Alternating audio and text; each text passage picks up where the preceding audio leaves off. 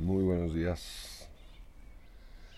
Antes que nada, el, tema que hoy habremos de tratar sobre el diagnóstico, que es uno de los temas más importantes quizás para tomar una nueva administración o darle a la ya existente un impulso importante en su desarrollo. Les tengo que comentar que he estado en los últimos días en tres reuniones de asambleas generales en inmuebles totalmente diferentes uno de los otros. Y el común denominador en ellas es que la gente que dirige las asambleas, que en condiciones normales puede ser el presidente del comité de información o de vigilancia, perdón, o puede ser el propio administrador en su carácter de secretario de la propia asamblea, siempre son los que dirigen la asamblea y la canalizan o la llevan a los puntos que verdaderamente a ellos les interesa. Sin embargo, en los tres casos, los temas que mayor atención enfocaron o se atendieron fueron los relacionados con la seguridad, porque quizás es el indicador de la época en la que estamos viviendo, ¿no? O sea, las cuestiones, las situaciones de inseguridad en los condominios son ahora muy, muy importantes y por ello se pretende darles un mayor impulso en estos aspectos. Sin embargo, se descuidan otros que verdaderamente son los que generan toda una serie de informes y toda una serie de demandas y toda una serie de peticiones hacia la administración para que sean atendidos. Entonces es como muy importante verdaderamente conocer cuál es el panorama que se debería de atender en una asamblea general para que verdaderamente nosotros sepamos si en un edificio, en un condominio, en un fraccionamiento, se están cubriendo todos los flancos o se está trabajando en todas las áreas en las que se debe de trabajar y no nada más en las que aparentemente son las que generan los mayores problemas.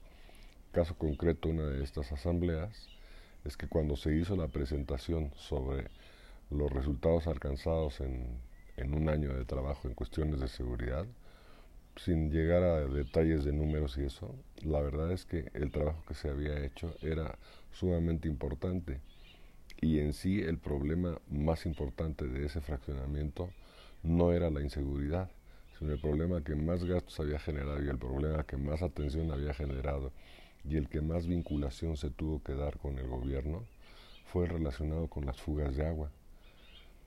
Entonces el informe es verdaderamente parcial en cuanto a cuál es la realidad de lo que está sucediendo en un condominio y por eso la necesidad de hacer un reporte, hacer un podcast específico sobre la forma en la que nosotros consideramos que se debe de realizar un diagnóstico.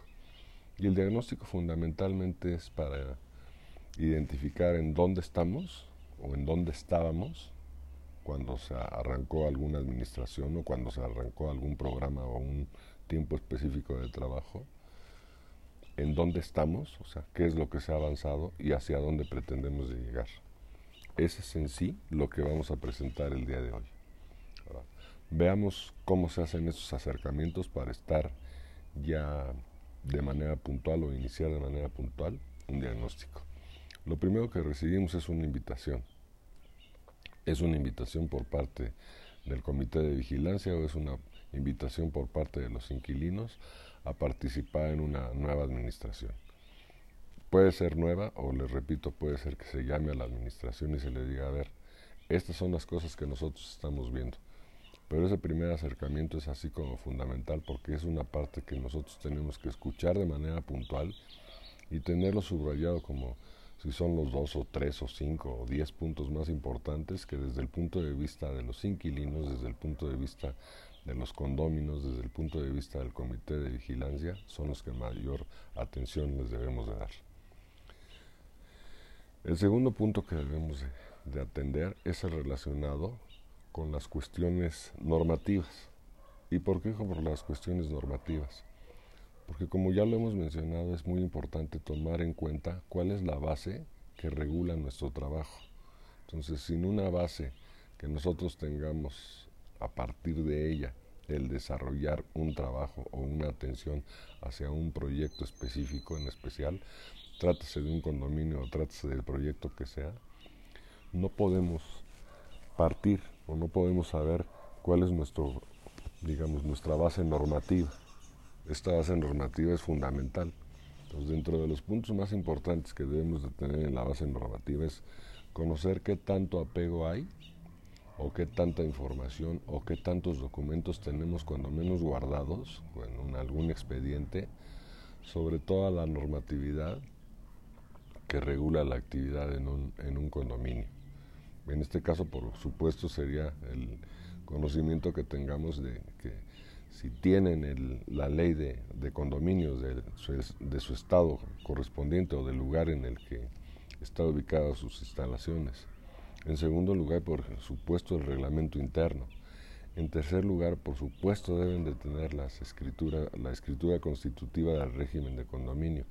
Sin estos tres elementos, verdaderamente resulta pues como pues inútil el tratar de hacer un, una, la operación si no se tiene una base normativa, porque a lo mejor esta base normativa que se ignora, se desconoce o simple, sencillamente se margina, pues no, no es la que rige la actividad de un condominio. Entonces, a partir de eso, nosotros nos podemos dar cuenta de qué atención se le da a la normatividad. Y no solo a esta normatividad que hemos mencionado, sino a la que ya hemos comentado en muchas ocasiones, que rige la actividad condominal. El segundo punto es relacionado con la arquitectura. O sea, ¿cómo está hecho el condominio? ¿Cuáles son las áreas privativas y cuáles son las áreas comunes? Esto debe ser de manera puntual. A, partir de eso, nosotros tenemos que realizar un inventario muy puntual de la situación en la que se encuentra el condominio. O sea, físicamente, pero ahí nos daríamos cuenta, o sea, tendríamos la necesidad de tener acceso y a unos planos. Si no tenemos acceso a esos planos, lo ideal es que se haga un levantamiento topográfico de las cuestiones arquitectónicas, de la forma en la que está diseñado este espacio, para que sepamos cuál espacio de estos pertenece a los, a los condóminos como propiedad privativa y cuáles son las áreas comunes. Esto nos sirve mucho para ordenar nuestro trabajo y ver hacia dónde nos vamos a enfocar. O sea, nos vamos a enfocar por pisos, por áreas de importancia, por las áreas que están más mal, o por las áreas donde están los equipos, o nos vamos a concentrar en todas las cuestiones de instalaciones. Entonces, como que es muy importante tener diagramado o cuál es el conocimiento arquitectónico que se tiene sobre esto. Otro punto importante, por supuesto, es el conocer los servicios. ¿Cuáles son los servicios que se tienen? Si ustedes hacen la comparación entre los servicios normales que puede tener, digamos, una casa y los servicios normales que puede tener un condominio, digamos, de interés social, contra los servicios que se proporcionan en condominios, digamos, de un nivel alto o aquellos condominios que se ubican en zonas costeras como Acapulco, Puerto Vallarta y todo, donde hay un sinnúmero de condominios de interés económico impresionante, pues no hay ni comparación entre los servicios que se dan en los primeros y los segundos. Por ejemplo, en un condominio, digamos, de Acapulco, de estos que están en la zona diamante, ¿no? pues aparte de los servicios comunes que son el servicio de agua, el servicio de de luz, el servicio de telefonía o comunicaciones, pues están relacionados con... Hay otros, como el del aire acondicionado, por las razones del clima, los elevadores, el tratamiento que se les debe o el mantenimiento que se les debe dar a las albercas y áreas comunes así muy específicas. Entonces, los jardines, la, la zona que está directamente pegada al mar, ¿no? que es la playa, etcétera, etcétera. O sea, no hay comparación entre unos y otros. Si uno revisa los condominios de oficinas o mixtos que tenemos en Santa Fe, es impresionante el listado de áreas comunes que nos dan o que ofrecen a la venta ahorita en unos de estos, de estos condominios. Hay uno que se llama Yuma, tengo entendido, que estuvimos leyendo ayer la relación de áreas comunes.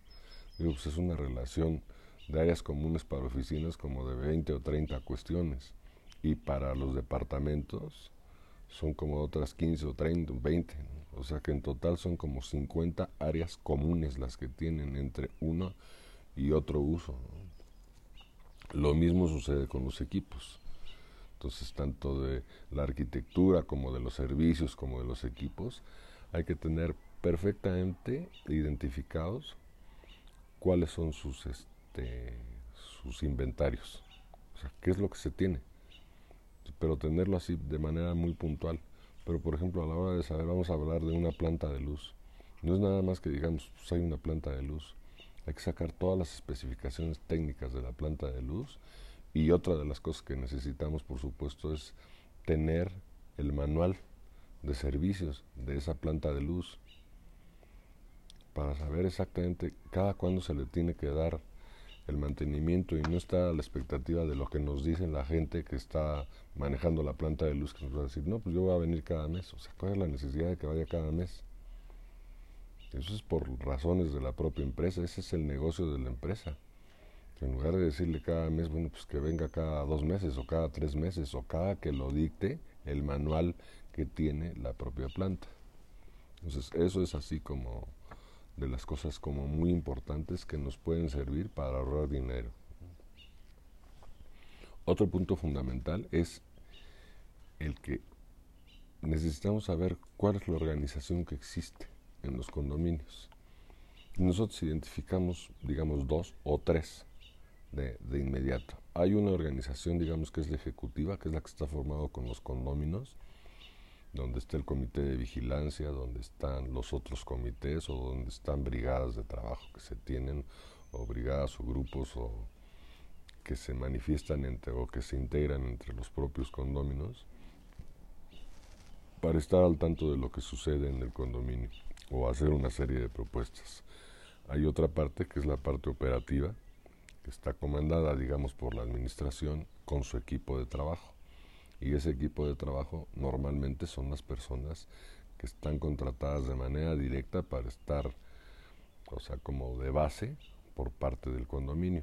Pero hay otra tercer organización que está formada por todos aquellos grupos o empresas que dan servicios externos. Entre el primer, entre la segunda organización, entre la que depende de manera directa de la administración y los que vienen, digamos, de la calle, puede haber una, una integración entre ellos, porque hay gente que puede depender de manera directa de la administración y son empresas externas, pero dan servicio todos los días, y hay otros que no lo son. Entonces, así es como nosotros debemos de ubicar esta otra parte, ¿no? De cómo se estructura la operación de un condominio, ¿no? Una parte así como fundamental donde es la de los proyectos, programas y presupuestos y eso. O sea, teóricamente todos las, los condominios deberían de tener un programa de trabajo o cuando menos un presupuesto. Y lo que normalmente sucede es eso, que se tiene el presupuesto. Pero el presupuesto nada más contempla las cuestiones en las que se van a hacer erogaciones pero no contempla en sí los alcances de un programa de trabajo. Trabajar en estas cuestiones de hacer a fuerza en cada condominio el proyecto y el programa, hacer un programa, un programa con los proyectos y con el presupuesto, es una de las cosas que van a determinar las posibilidades verdaderamente de incrementar los resultados que se tienen. Después vendría la parte de recursos, tanto humanos, materiales y financieros, del cual necesitamos saber qué es lo que está sucediendo, hacer un inventario, por supuesto, de ellos, ¿no?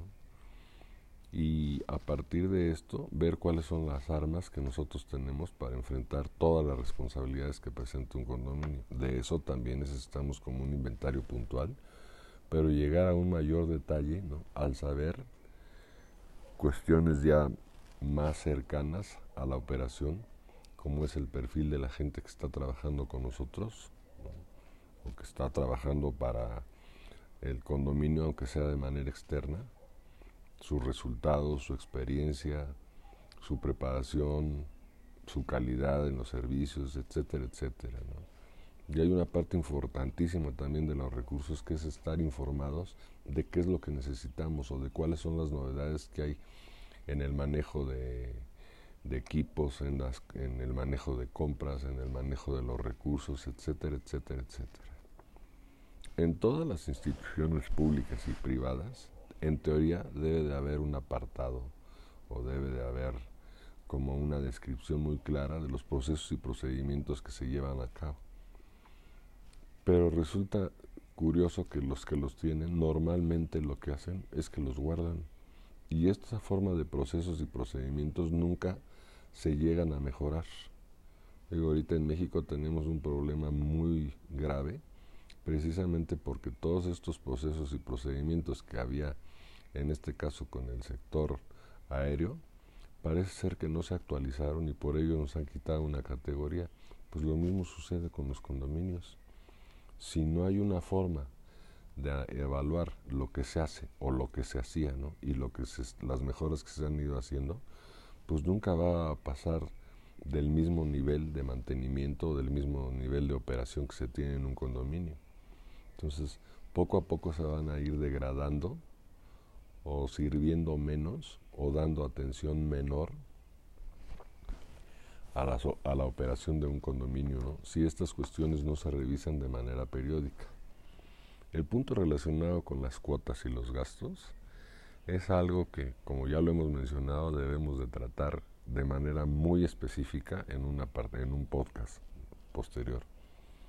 Pero es muy importante que de entrada nos demos cuenta cuando realizamos un diagnóstico que también están aplicadas las cuotas, o sea, si, está, si corresponden verdaderamente a los indivisos de cada uno de las áreas privativas, o si estos, como comúnmente sucede, se unifican porque alguien lo decidió así en alguna en algún momento dado, ¿no? Y no se toma en cuenta verdaderamente el indiviso. Lo mismo sucede con los gastos. Hay que hacer un análisis muy puntual de los gastos para ver en dónde se pueden tener ahorros y dónde se pueden tener verdaderamente compras que valgan la pena y que repercutan ya sea en el mejoramiento de los del nivel del condominio o de su operación o de su imagen o de las áreas verdes o en mejoras importantes ¿no? para este porque normalmente lo que sucede es que todas las cuotas como ya lo hemos mencionado ah, fuera de las extraordinarias por supuesto están encaminadas nada más a seguir dando el mantenimiento o la atención que se le da de manera común al condominio. Y en el último punto vendríamos a analizar cuáles son las solicitudes, la problemática y las prioridades que tienen los condóminos, pero también conocer otros puntos de vista, como pueden ser los propios trabajadores que nos pueden decir exactamente cuál es la situación de algún equipo o poner la alerta cuando alguno de estos esté a punto de, de fallar, ¿no? Y por las empresas ni se diga, las empresas externas que están al tanto de los equipos que ellos, o deberían estar al tanto de los equipos que ellos están controlando y que nos pueden alertar hacia un daño muy cercano o muy en el panorama más, más corto, ¿no? de, corto tiempo. Ahí vamos a obtener, digamos, el diagnóstico de lo principal que se puede hacer. Si tuviéramos ese diagnóstico, créanme que avanzaríamos muchísimo en la mejora del condominio. Pero para nosotros hay otros tipos de diagnóstico que está, digamos, íntimamente relacionado con algo a lo que pretendemos llegar, que es el desarrollo comunitario, la participación y la convivencia. Nosotros también veríamos, aunque de antemano en muchísimos casos lo, lo sabemos que no vamos a encontrar como una mucha información al respecto, pero sí necesitaríamos saber, por ejemplo, si ellos consideran o no consideran, o para ellos es importante estar en contactos o registrados con la PROSOC con las autoridades de la alcaldía, con las de protección civil, con las, con las autoridades ambientales, etcétera, etcétera, o las del municipio en cualquier en los estados de la república. Entonces, como que hay que ver qué tanto se beneficia el condominio verdaderamente por estar vinculado a ellos, aunque siempre pues hay que tener, hay que saber de qué manera nos vinculamos o de qué manera logramos que se autorice o que se dé atención a todo lo que nos están pidiendo de una manera o de otra, porque hay que evitar sanciones que a veces pueden ser sanciones altísimas que nos que pongan en riesgo la economía y las finanzas del inmueble. Hay que saber si tienen o no programas de ahorro, ¿no? Algo que es fundamental es la operación que debe de tener un condominio en las cuestiones de emergencias y buscar la plusvalía, que es algo que pues como que lo deseamos todos en el fondo, pero como que nunca se hacen acciones para incrementar la plusvalía pero en sí la parte de desarrollo comunitario, la parte de convivencia, la parte de participación, es algo que debemos de analizar desde el principio y tener en mente porque todos los problemas este, que plantea un diagnóstico podrían tener una solución o una forma de atacar importante si lo vemos desde la participación o si integramos a la, a la participación el desarrollo comunitario en todas las acciones que se tienen de, del condominio. Ahora, ¿hacia dónde nos lleva este diagnóstico? ¿O hacia dónde pretendemos que nos lleve este diagnóstico? ¿Cuáles serían los resultados de hacer esto? Bueno, por supuesto, el primer plano sería hacer una intervención. Y la intervención no necesariamente quiere ser el relevo de una, de una administración, sino puede tener otra forma de, intervenir, es otra forma de acercarnos a ellos y de acompañarnos para poder salir de los problemas o de la situación en la que se encuentran. Entonces, ese sería como uno de los objetivos a desarrollar a partir del estatus, del de, diagnóstico de en qué situación se encuentra el inmueble. Por supuesto que el primer paso es que esta información de lo que nosotros recuperemos en, síntesis y de manera muy puntual se presente a, los interesados, a los que solicitaron esta, este acercamiento, ¿no? para ver qué es lo que vamos a hacer. Vuelvo al punto inicial del que les comentaba de las asambleas. En dos, o en más bien en las tres asambleas a las que tuvimos la oportunidad de asistir, uno de los temas a tratar fue el relevo, el relevo de, la administración, si se, si se hacía o no se hacía. En el primer caso fue un relevo provocado porque la gente que estaba a cargo de la, del comité de vigilancia no vive ya en el condominio, por cuestiones de, del COVID ya viven fuera del país entonces era necesario que se convocara un relevo, ¿no? O que se requiriera el relevo, ¿no? Pero fue muy chistoso ver que la gente dijo estar de acuerdo en el relevo, pero nunca preguntaron cuáles eran las expectativas o hacia dónde pretendía llegar el condominio. O sea, se mencionaron dos o tres acciones así concretas o programas, ¿no? O proyectos que tenían, ¿no? Pero nunca se habló de un programa de trabajo o de hacia dónde se pretendía llegar. Entonces, esto es como algo, digo, para mí me parece inverosímil y me parece como absurdo contratar a alguien que ni siquiera nos dice hacia dónde pretende llegar, o sea, qué puntos puede alcanzar o cuáles serían sus acciones de, de mejora continua, ¿no? Ahora, tampoco se mencionan los, los prioridades y los acuerdos, o sea, por los cuales lo están a uno llamando. Entonces, yo creo que esto debe de, de, ser así como básico. Si a alguien lo están llamando o invitando, es ver exactamente para que resuelva ciertos problemas. Y aunque los problemas tengan un origen diferente, estén o no vinculados con algo que se va a tratar, hay que decir de manera puntual cómo se va a resolver y cuándo se van a resolver esos problemas. Por supuesto que el programa de trabajo a corto, mediano y largo plazo nos puede dar esta información, pero el programa es es una de las cuestiones, una de las estrategias, uno de los instrumentos que nosotros debemos de tener de manera obligada, puesto que sin un programa de trabajo no podemos medir o no podemos evaluar realmente lo que se está haciendo. Y para saber exactamente lo que se está haciendo, pues hay que definir cuáles van a ser los indicadores de gestión. O sea, cuáles va, o sea, cómo vamos a ver si la limpieza del condominio es adecuada o no. No es nada más el ver un área y decir, esta área está sucia y ya decir que todo el condominio está sucio. No. Hay que ver cuáles son las áreas que hay que limpiar, cómo hay que limpiarlas, cuál es el estado en el que se pretenden dar, cuánto se está pagando por esa actividad, ¿no? O cuántas personas están trabajando. Y en función a eso, revisar de manera muy puntual cuáles son los indicadores en, cuanto a la limpieza. Y lo mismo se tiene que hacer indicadores respecto a todo.